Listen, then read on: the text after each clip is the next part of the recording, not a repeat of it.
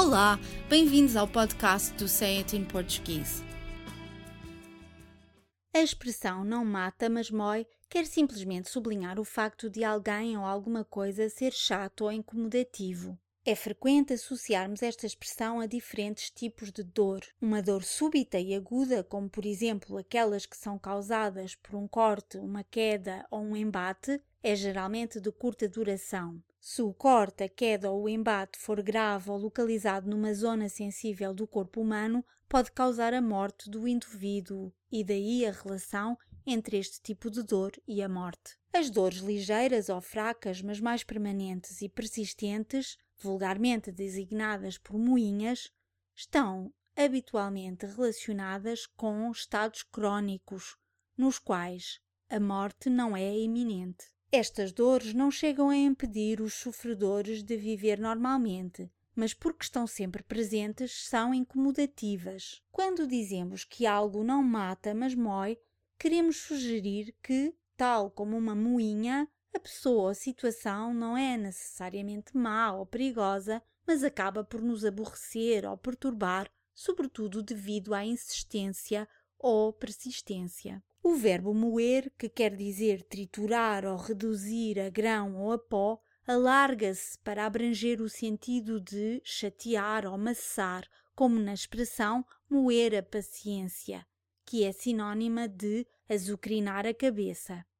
A primeira é mais frequentemente usada em contextos informais ou semiformais por pessoas mais velhas, enquanto que a segunda é a expressão preferida dos jovens em contextos informais. Acrescente-se ainda que esta última expressão é bastante mais comum na variedade do português do Brasil. Alguns exemplos de uso seriam: as críticas pouco construtivas não matam, mas moem.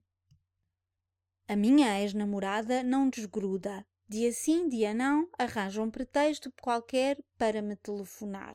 Este tipo de comportamento não mata, mas mói, e confesso que estou a ficar farta. Respeito muito o direito à greve dos trabalhadores, mas na maior parte dos casos estas greves moem mais do que matam. Nas próximas semanas iremos a banhos, isto é, vamos de férias. A expressão ir a banhos significa fazer uma pausa no trabalho, mesmo quando não sofremos de nenhuma doença que possa beneficiar de exposição ao sol ou da ingestão ou imersão em certas águas. Podemos inclusivamente ir a banhos quando não está implícita uma viagem até uma zona de praias ou termas e apenas queremos expressar a ideia que vamos fazer ou tirar férias. Considerando que Portugal continental tem 1230 km de costa, não nos podemos espantar que um dos destinos de férias preferidos pelos portugueses seja ir à praia, apanhar sol, bronzear-se e tomar banho no mar. O costume de tomar banho no mar parece ter sido introduzido no país pelo rei Dom Carlos I, que ia frequentemente nadar na Baía de Cascais. Este costume foi popularizado depois do 25 de abril de 1974, quando o direito a férias deixou de ser um privilégio de alguns para abranger a maioria da população. Agosto é o mês preferido pelos portugueses para ir a banhos e, portanto, a maior parte das coisas funciona apenas a meio gás. A publicação do nosso podcast também vai entrar de férias até ao final do mês. Boas férias a todos os nossos ouvintes.